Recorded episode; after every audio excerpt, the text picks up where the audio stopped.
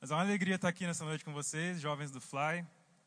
É mais um culto, é uma responsabilidade estar aqui dando continuidade no trabalho que o Daniel ainda tem feito.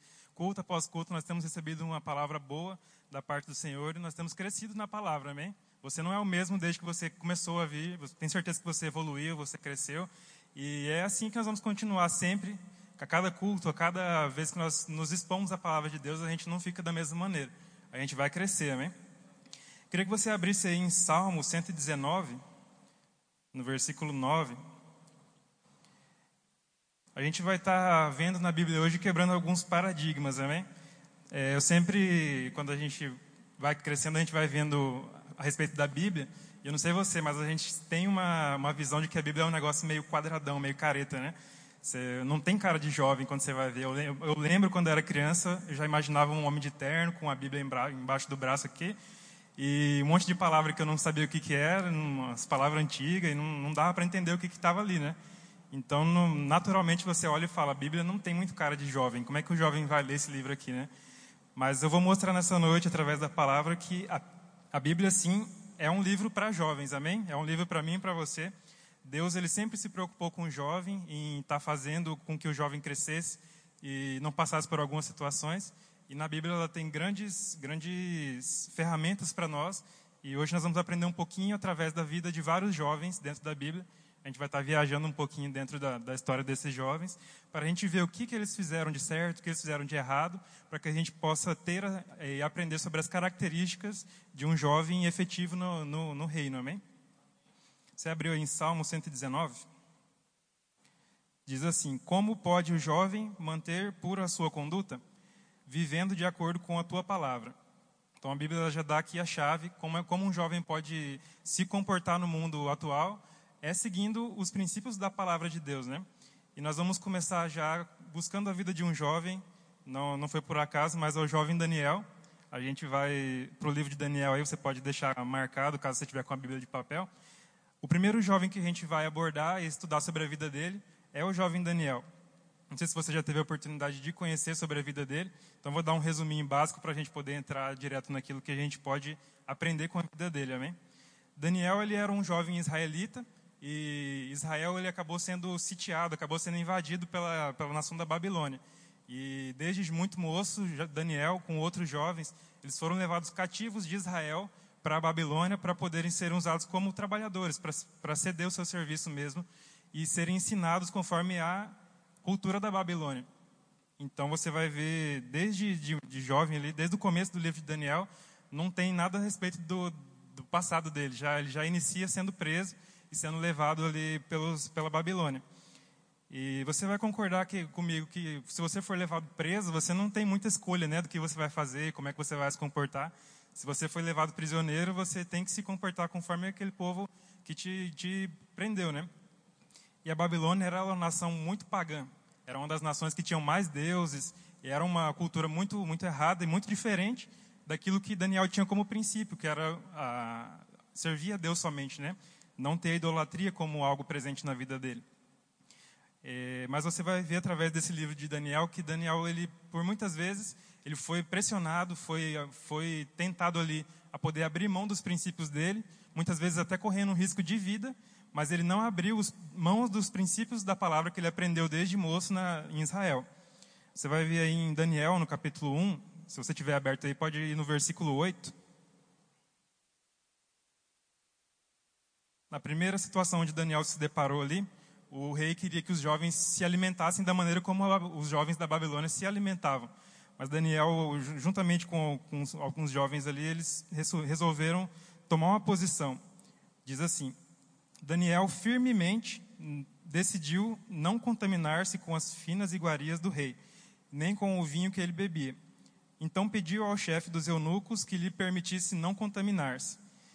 É, eu acho interessante nessa passagem como a Bíblia diz que Daniel firmemente se posicionou ali.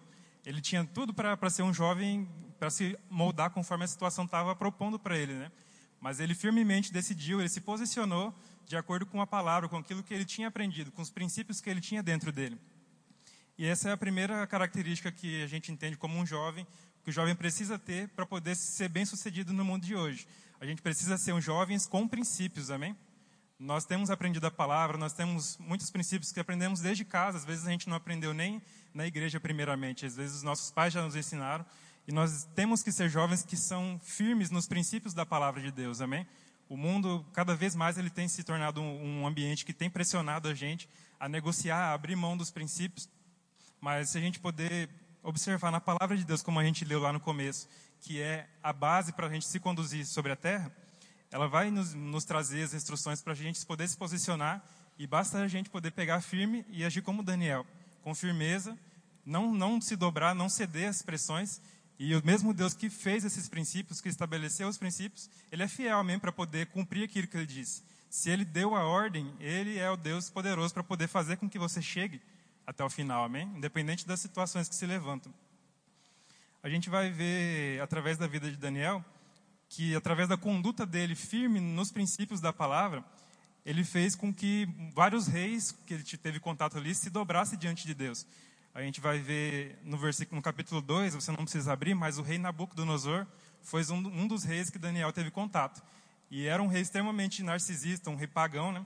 E no final do, do capítulo 2, você vai ver o, o rei dizendo: Certamente vosso Deus é o Deus dos deuses e o Senhor dos reis, e revelador de mistérios, pois pudeste revelar este mistério. Então você vai ver, Nabucodonosor não teve, ele não buscou a Deus, ele não buscou uma experiência com Deus.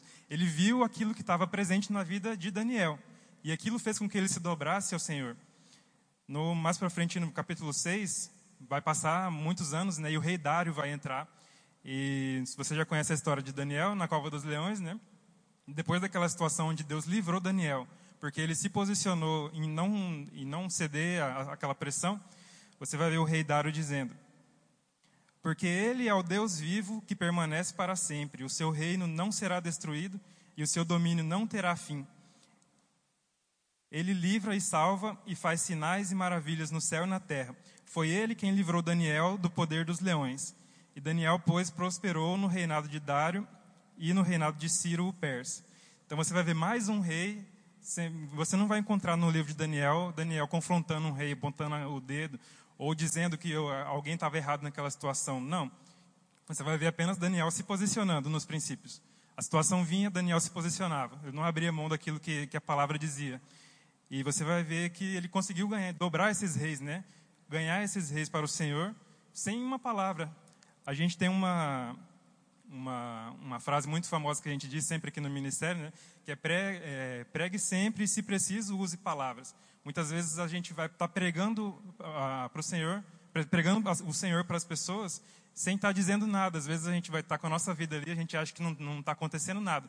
Mas através do nosso posicionamento nos princípios da palavra, pessoas estão sendo alcançadas. Pessoas estão vendo o agir de Deus. Você às vezes pode não estar tá vendo, às vezes a gente se, se acostuma, mas as pessoas estão vendo o agir de Deus na nossa vida. Por isso é importante que nós tenhamos essa primeira característica, que é ser jovens com princípios, amém? Quero que você vá anotando aí, que no final, lógico, na, na, nas, nos jovens que a gente vai estar passando, tem várias características. Não dá tempo de falar todas, então a gente vai pensar algumas para poder estar trazendo para a nossa vida, amém? É, então, com a, com a vida de Daniel, a gente aprende a ter uma vida baseada nos princípios da palavra. Agora a gente vai para o oposto, um, um, outro jovem do Antigo Testamento, que ao contrário de Daniel, ele tinha uma característica totalmente diferente, que era o rei Saul. Quem conhece a história do rei Saul? Alguém já ouviu falar? Então vou, vou pincelar basicamente aqui. Saul ele foi o primeiro rei de Israel. Israel ele já vivia numa época onde existiam reis, existiam guerras e batalhas, mas o Senhor guiava o povo de Israel através de juízes. Eram pessoas, sacerdotes instituídas por Deus para poder fazer a vontade de Deus através do povo. Só que o povo começou a achar que não estava bom bastante, né? Começou a olhar que todos os povos tinham seu rei e começaram a cobrar a Deus que eles queriam ter um rei também. Então Deus foi a Samuel e instituiu que ele trouxesse e ungisse um novo rei, que foi o primeiro rei, o rei Saul. E nós vamos observar na história de Saul que ele tinha tudo para dar certo. Se você for olhar a base da história de Saul, ele tinha todas as condições naturais estavam favorecendo para que ele desse certo. A Bíblia vai dizer que ele era de uma família rica, que ele se destacava fisicamente no meio dos judeus. A Bíblia diz que ele tinha um, uma aparência diferenciada e que os jovens mais altos do, do reino batiam no ombro dele. Então ele era alguém realmente que chamava atenção. Ele estava inserido numa situação onde ele tinha tudo para dar certo também. Você concorda comigo? Mas, naturalmente falando, não é o que define a gente. Nós somos seres sobrenaturais, sobre seres espirituais, amém? E o grande, a grande ruína da vida de Saul, e que a gente pode observar, é que diferente de Samuel, de Daniel, ele era um jovem que negociava muito fácil os princípios da palavra. Ele negociava muito fácil aquilo que foi é, instruído e que foi ordenado para ele. A gente vai ver a primeira situação lá em 1 Samuel, no capítulo 13, no versículo 10, essa se você quiser só marcar. É, foi quando ele estava prestes a ir para uma guerra, e normalmente nas guerras é, era o, o costume do povo oferecer um sacrifício. E quem era o responsável por oferecer esse sacrifício para que o, o, povo pudesse vencer a guerra era o sacerdote, que no caso era Samuel. Por mais que Saul era rei, existia uma hierarquia e Samuel era quem devia fazer aquele, aquele sacrifício, né? Mas aí Saul, olhando que o povo inimigo já estava a caminho e Samuel não tinha chegado ainda, ele tomou a frente e ele mesmo ofereceu o sacrifício ao Senhor para poder já avançar e seguir para a guerra, sem Samuel estar presente. Mesmo sabendo que a norma, a regra de Deus era contrária àquilo. E Samuel chegando, ele disse, ainda se falou que foi, se sentiu obrigado porque Samuel não estava presente, ele se viu nessa situação onde ele tinha que oferecer o sacrifício, amém? Mesmo sabendo que não deveria ter feito aquilo. Mais à frente, no capítulo 15, Samuel vai estar, é, Saul vai estar diante de outra situação, onde Deus disse que era para é, Israel invadir os, a terra dos amalequitas e destruir tudo. Não era para deixar nada, não era para sobrar nada, não era para trazer despojos, que eram os tesouros né, da guerra, Deus disse que era para simplesmente vencer a guerra e voltar, não mexer no, nos bens. Mas Saul, olhando quantos bens tinham os amalequitas, ele decidiu trazer algumas coisas, alguns é, animais, ouro, prata, e poupou a vida do rei do, de, dos amalequitas, contrariando aquilo que Deus tinha ordenado para ele. Então, essa foi mais uma vez onde Samuel, é, Saul ele tinha possibilidade, ele tinha instrução, ele sabia o princípio, mas diante das situações ali, das circunstâncias, ele foi dando aquele jeitinho, né? Se fosse brasileiro, ele seria chamado de jeitinho brasileiro, que a gente conhece, né? A situação, Deus mandou isso, mas aqui está favorável. Ele ainda usou a situação que ele podia trazer os animais para poder oferecer sacrifício ao Senhor, né? Ou seja, ele ainda botou um, um, uma, uma motivação certa ali, entre aspas, para poder justificar aquela, aquela falha, aquele erro dele e aquela atitude dele de negligenciar um princípio, né? E para a gente, a gente deve trazer esse, essa situação para a nossa vida também, observar e ver que muitas vezes a gente sabe os princípios da palavra, a gente sabe o que deve fazer de certo, sabe o que é errado, mas muitas vezes as situações, as pressões vão vindo e a gente vai se, se moldando, né? Vai se vai de acordo com o que a situação vai pedindo e não é isso que Deus espera da gente. Deus ele determinou o princípio, ele espera que a gente se posicione e que a gente fique firme naquilo que ele diz, porque ele é fiel. Não é porque as situações estão aparecendo que não vão dar certo, não é por causa disso, é porque Ele prometeu. Se Ele prometeu, nós ficamos firmes, nós só nos posicionamos, nós descansamos nele, amém? Não, não adianta você querer fazer algo com a justiça própria, com as suas mãos, querendo tomar a frente da situação, sabendo que quem fez os princípios foi Deus. E Ele não vai fazer, pedir para você fazer algo e te deixar na mão. Nem a gente faz isso, né? A gente que, que, somos falhos, somos seres humanos, a gente, se a gente dá uma palavra e se compromete com alguém, a gente vai se esforça, né, para poder cumprir aquilo que a gente falou e que a gente prometeu. Quanto mais Deus não é com a gente, queridos. A Bíblia diz que os homens sabem dar boas coisas para os seus filhos, quanto mais Deus, né? Ele está vendo a minha e a sua situação, ele está vendo que a pressão está em cima da gente, ele está querendo que a gente ceda. Mas ele prometeu, e se a gente se manter firme na palavra, nos princípios da palavra, a gente vai ser bem sucedido, queridos, amém? Então a gente aprendeu com a, com a vida desses dois jovens a importância de trazer os princípios para a nossa vida, né? E se manter firme neles. Agora a gente vai, junto nessa história que a gente estava falando, você viu que eu citei Samuel, né? Ele é mais um jovem que a gente vai estar tá aprendendo hoje. É, Samuel foi o último juiz de Israel, antes de, de, de estabelecer Saul como rei. Ele era o último sacerdote. Ele foi filho de Ana, que era uma mulher que não podia ter filhos, mas eh, ela fez um, se consagrou ao Senhor e prometeu que se ela pudesse engravidar, ela daria o filho dela para poder servir todos os dias dele na casa do Senhor. E ela engravidou e esse filho foi Samuel, amém? E não sei se você já teve a oportunidade de conhecer essa passagem, mas a passagem que eu quero destacar na vida de Samuel está lá em, no 1 Samuel, no capítulo 3, no verso 8. Samuel ele tem muitas características que você pode estudar, você pode aprender, mas aqui eu quero destacar hoje para a gente poder ir ganhando tempo. Está aqui nesse, nessa passagem. Diz assim: O Senhor, pois, tornou a chamar Samuel a terceira vez, e ele se levantou e foi a Eli e disse: Eis-me aqui, pois tu me chamaste. Então entendeu Eli que era o Senhor quem chamava o jovem. Por isso Eli disse a Samuel: Vai deitar-te. Se alguém te chamar, dirás: Fala, Senhor, porque o teu servo ouve. E foi Samuel para o seu lugar e se deitou. Então você vai ver nessa passagem que é muito divulgada, né, no meio da, nas igrejas, como Samuel ele se dispôs, ele estava à disposição ali. O famoso eis-me aqui, né, que a gente sempre ouve. Samuel desde criança ele tinha esse entendimento. E é algo que a gente pode trazer para a nossa vida também como cristão, um jovem cristão, é a disponibilidade. Sempre estar disponível para aquilo que o Senhor tem para fazer na, na terra, né, na nossa cidade, no nosso meio, na onde a gente está inserido, na nossa família, igreja, faculdade, seja onde for. Essa disponibilidade, ela faz a diferença, queridos. É, você vai concordar, tem uma frase que diz que toda a habilidade do mundo, sem nenhuma disponibilidade, ela é improdutiva, ela é nada, né? Você, vamos supor que a gente tivesse aqui um grande instrumentista na, na igreja, esse é uma benção, né? Ele é o melhor do Brasil, por exemplo, mas vamos supor que ele nunca pode tocar, ele não tem disponibilidade para ajudar a gente. Poderia ter sido uma benção, sim, mas não é produtivo. Ele tem toda a habilidade, mas ele não tem a disponibilidade para nos ajudar. Isso acaba se tornando algo inútil, né, entre aspas.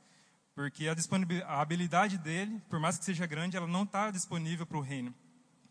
Da mesma forma, é, a gente tem que estar disponível para o Senhor. A gente não sabe o que Deus tem para fazer, mas eu gosto muito de uma frase que o pastor Guilherme sempre fala, que quando ele acorda, ele, ele ora a Deus a primeira coisa. Ele fala, Deus, eu sei que você vai fazer alguma coisa hoje e eu quero estar inserido nisso. Isso é disponibilidade, querido. Deus, ele não precisa, ele não, não precisaria da, de mim, de você, se ele quisesse fazer algo. A Bíblia diz que se não existisse ninguém, as pedras clamariam. Mas ele nos dá o privilégio e a oportunidade de fazer parte do plano dele aqui na terra, amém? Esse é um privilégio, é uma honra para nós, não é um trabalho, não é um peso. Muitas vezes a gente está inserido já disponibilizando o nosso tempo para servir, para trabalhar em algum departamento, e às vezes a gente vai caindo na, na, naquela rotina e acaba se deixando levar pelo, pelo trabalho. Às vezes a gente está numa escala, por exemplo, e a gente olha e fala: Nossa, eu queria ficar em casa hoje, mas se eu não for, não tem quem faça, né? E isso é um pensamento que eu já, já me peguei às vezes pensando e Deus já veio na, na, na jugular aqui para corrigir porque você vai concordar que Deus é o Deus todo-poderoso, amém? Você acha que Deus precisa de favor de alguém? Você acha que Deus precisa que eu e você venham aqui na igreja fazer um favor para Ele, porque se a gente não vir, não vai ter quem faça? Essa é a, é a grande chave, querido. Se a gente vai se disponibilizar, a gente tem a chance de fazer isso de todo o coração.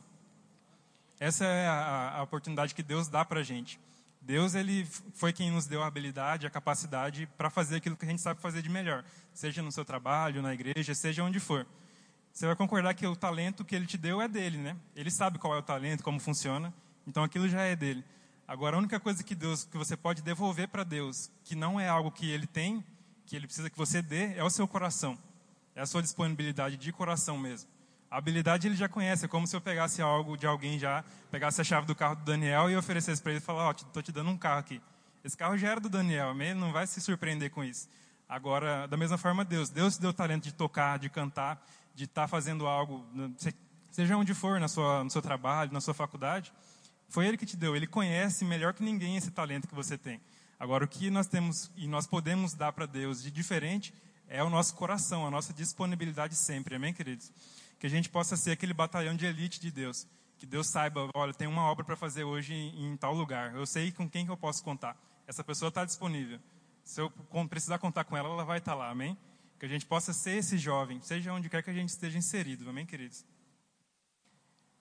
Então, na vida de Samuel, a gente pode verificar e aprender muito sobre essa disponibilidade que, que ele tinha, desde criança.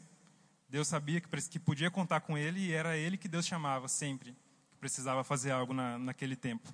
E a gente pode aprender com isso e ser jovens também disponíveis para o Senhor.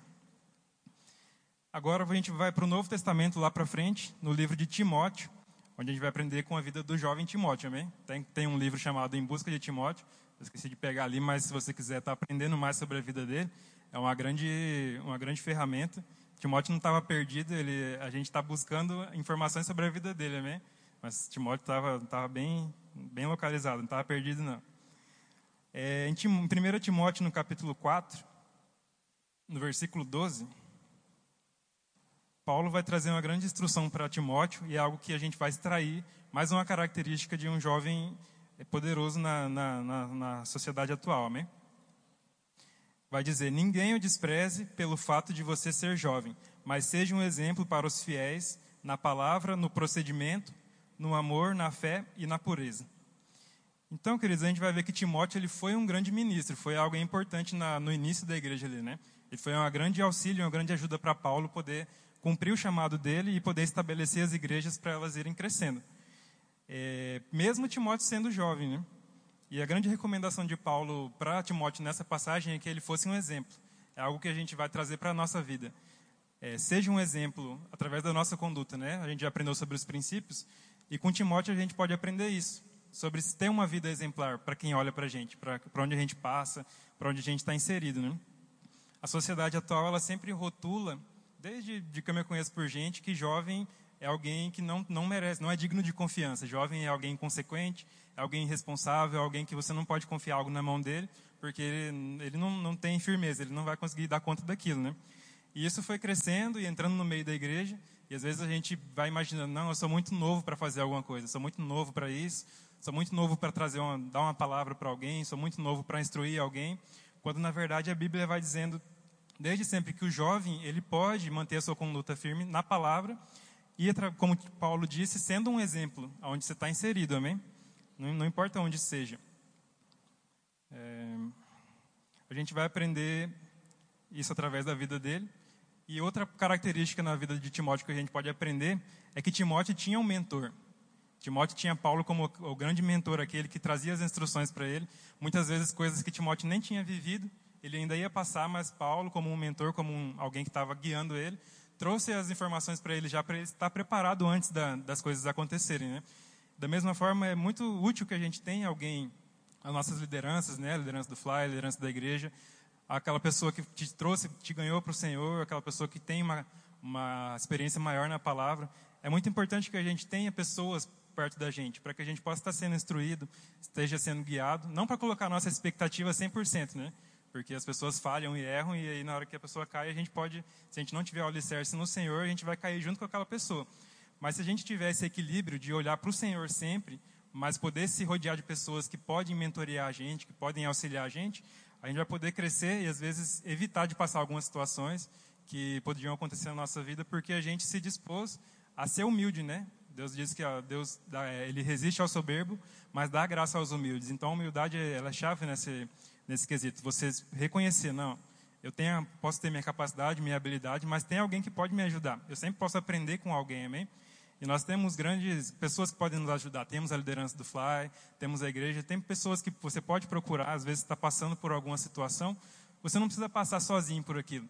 Timóteo, ele tinha um mentor, tinha alguém que ele podia confidenciar as coisas, e muitas coisas foram é, acrescentadas na vida de Timóteo por causa dessa capacidade dele de poder escutar, ter essa habilidade de escutar sempre, amém? Então, através de Timóteo, a gente aprendeu essas duas características. Seja exemplo por onde você passe, através da palavra. E, se você puder, tiver alguém perto de você, tenha sempre um mentor, alguém que possa te acompanhar. Se rodeie de pessoas que possam te levar para cima na palavra, amém? Que tenham conhecimento, que possam te instruir. Seguindo aqui na, na, nossa viagem pela Bíblia, a gente vai voltar agora lá para a história de Davi, onde a gente vai aprender mais um, uma característica de um jovem poderoso, um jovem bem-sucedido, amém? Davi ele foi o sucessor de Saul quando Saul falhou e acabou sendo perdendo seu trono. Foi Davi quem chegou para ser ungido no, no lugar, né? E Davi ele recebe aquela grande frase que a gente sempre ouve, que é foi um homem segundo o coração de Deus, né? Ele foi o único na Bíblia que tem recebeu esse título. Lá, tanto no Antigo Testamento quanto no Novo Testamento, a Bíblia vai dizer que ele foi esse homem, segundo o coração de Deus. Mas se você for olhar a vida de Davi, você vai ver alguns erros, algumas deslizadas que foram feias. Né? Não foi, não foi coisa simples. Ele falhou algumas vezes. Ele caiu em adultério, por exemplo. Ele acabou é, indiretamente causando o homicídio da, do, de um homem de confiança seu, levando esse homem para a linha de frente para morrer, para encobrir esse adultério. Você vai ver a família de Saul, de Davi. É, filhos, um filho molestou a própria irmã, o outro foi e matou. As coisas foram acontecendo e você vai vendo essas situações e acaba gerando um contraste, né? Você vai olhar a, o título O Homem Segundo o Coração de Deus e você vai ver a vida dele e vai ver alguns erros que foram, de certa forma, graves, né? Mas qual que é a diferença, a grande diferença que fez com que Davi recebesse esse título da, do Senhor? A diferença de Davi é que ele era rápido em se voltar para Deus e se arrepender daquilo que aconteceu. É, o diabo ele mente muitas vezes para a gente que a gente não é digno de se apresentar diante de Deus quando a gente derrapa, quando a gente falha em alguma coisa, mesmo que seja recorrente, né, que tenha acontecido mais de uma vez.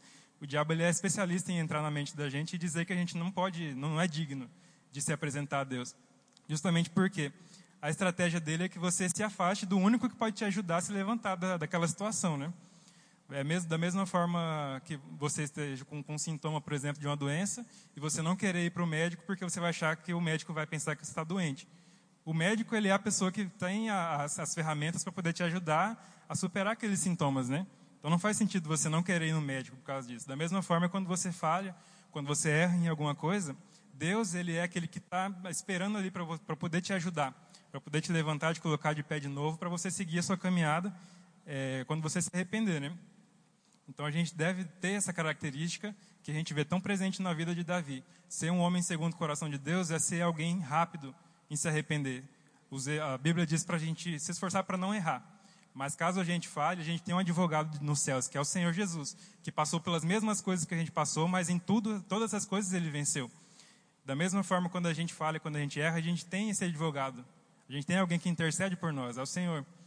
Então, quando a gente, caso aconteça, né, não sei aquilo que você está passando, às vezes tem alguma situação que está te afligindo, que está fazendo com que você caia, às vezes está tirando a sua confiança até de vir na igreja. Às vezes a, a, característica, a primeira que a gente vê quando a gente erra é a gente não quer ter muito contato, né? Às vezes a gente vai sair na rua para ir no banco, por exemplo, a gente cruza com aquela pessoa da igreja e a gente sabe que ela vai perguntar para a gente por que, que a gente não foi, o que está acontecendo, e a gente não quer expor aquilo, porque aquilo é algo pessoal, né? E aí a gente vai tentando fugir, fugir, fugir. E quando você vê, você está tá cumprindo aquilo que o diabo queria. Que você se afastasse. Ele botou a pedra para você tropeçar, aí você cai e ele está conseguindo te levar para longe da presença do Senhor.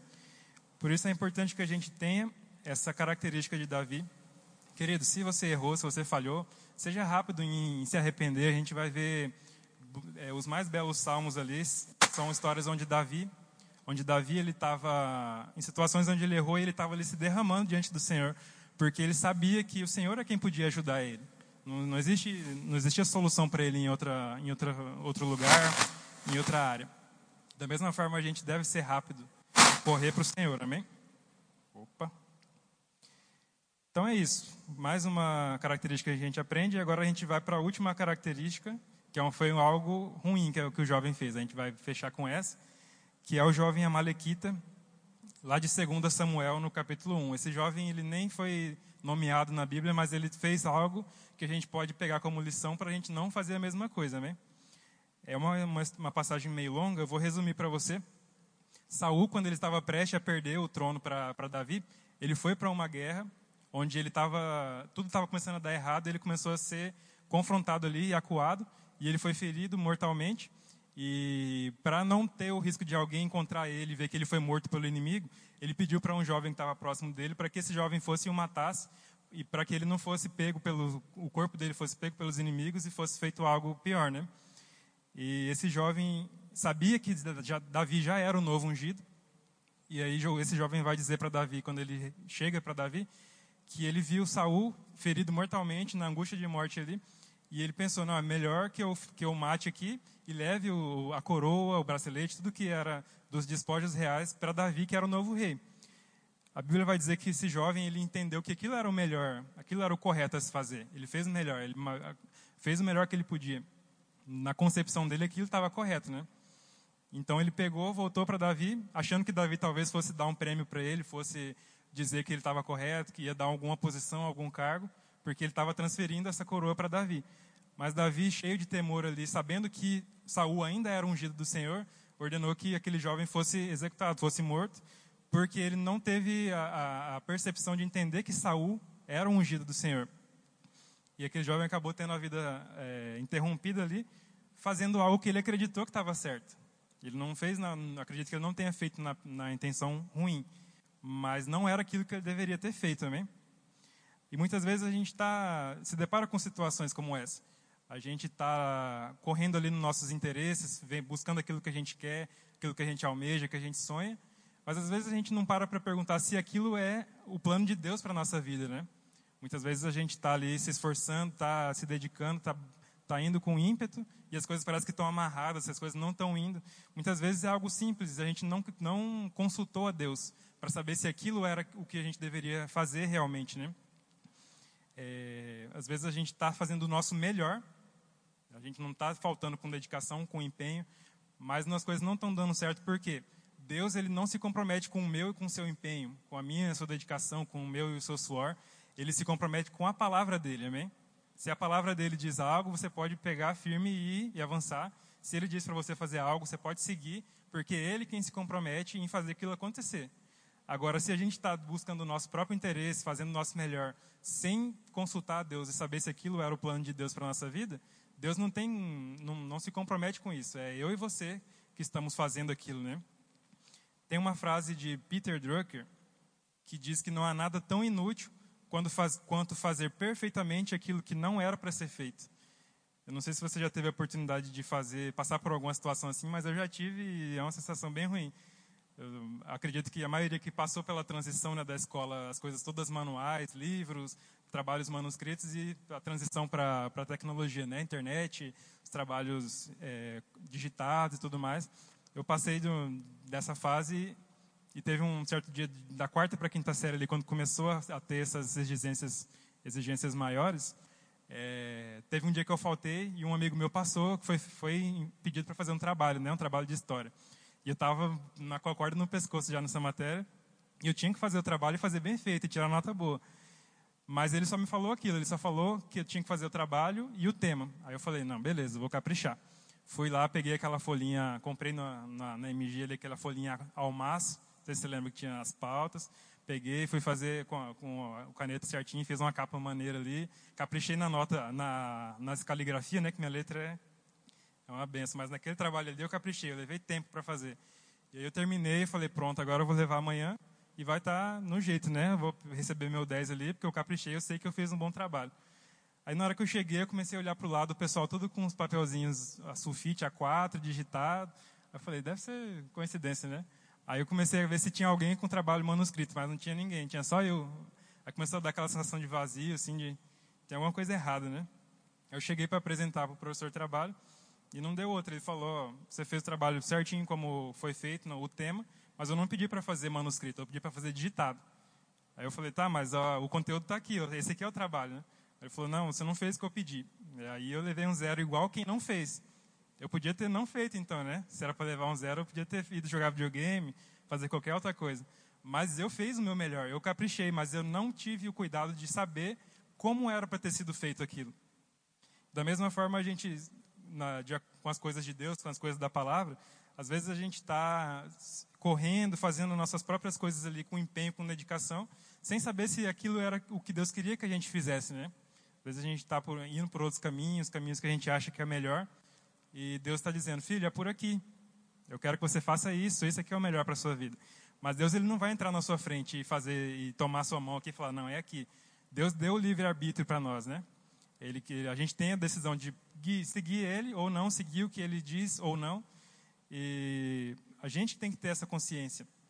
Por isso é importante, com a vida destes jovens, a gente aprende a consultar o que Deus quer que eu faça? É isso mesmo? Às vezes é uma coisa simples, que a gente vai, vai fazer uma oração de consagração ali, consagrar a Deus aquilo que a gente está pensando, aquilo que a gente está projetando, e Deus ele vai trazer a resposta também. É que às vezes a gente não tem esse cuidado na correria ali, a gente fala, não, é isso mesmo. E a gente entra de cara e dá errado, e às vezes a gente culpa Deus, ou a gente está num processo ali, e as coisas não estão acontecendo, e a gente bota a culpa em Deus. Quando na verdade Deus está dizendo, filho, era aqui que eu queria que você fizesse. Às vezes é um, um ajuste simples, um ajuste fácil que a gente pode fazer desde que a gente tenha essa consciência, amém? Queridos, então essas são as características que a gente pôde aprender de acordo com alguns jovens, né? Que, que a gente pode aprender na Bíblia. A Bíblia vai dizer, lá em 1 João, no capítulo 2, no verso 14, que Deus, Deus diz assim: Eu escrevi a vocês, jovens, porque vocês são fortes. Em vocês a palavra de Deus permanece e vocês venceram o maligno. Essa passagem é uma passagem muito forte, querido. É algo que a gente pode pegar, escreve na, num papel, escreve em algum lugar, cola no, no espelho da, do teu quarto, no, no banheiro, coloca em um lugar que você vai passar e você vai ver. Porque muitas vezes a gente está caindo na mentira do diabo de que o jovem ele não pode fazer as coisas, ele é muito novo para isso, ele não tem capacidade para isso. E nunca se viu uma geração onde existe tanta depressão no meio dos jovens, existe tanta, tantos jovens com, com crise de pânico, crise de ansiedade.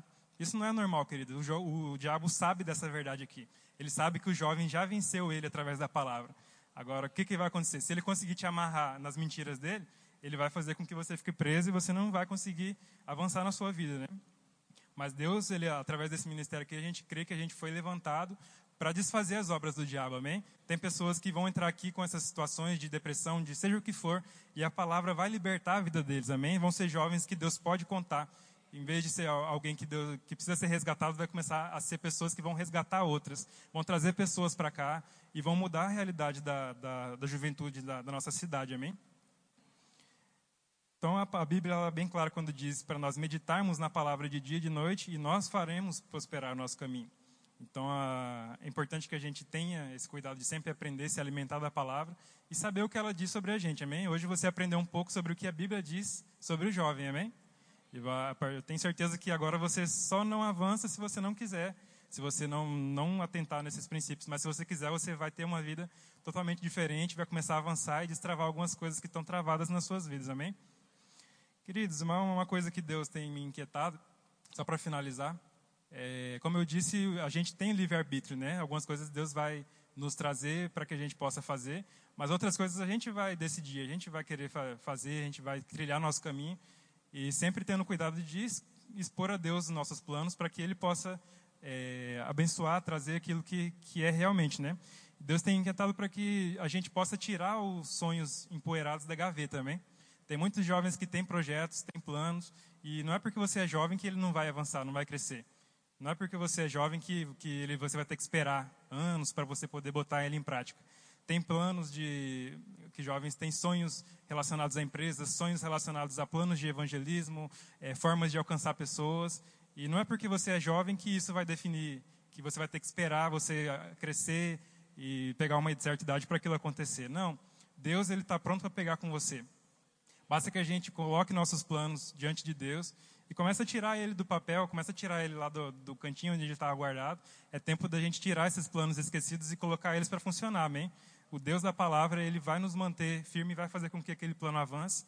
E a gente não sabe o que está por trás desse plano, né? Vezes a gente é, enxerga aquele sonho como algo pequeno, mas aquilo vai alcançar muitas pessoas, vai, vai gerar um efeito na vida de várias pessoas que a gente nem imagina. Por isso, eu deixo essa, essa mensagem no final para vocês que caso esses sonhos que estão empoeirados, que estão engavetados, coloquem ele diante de Deus, tragam ele à tona, tirem a poeirinha dele ali, e eu tenho certeza que algo Deus vai fazer nas nossas vidas, amém?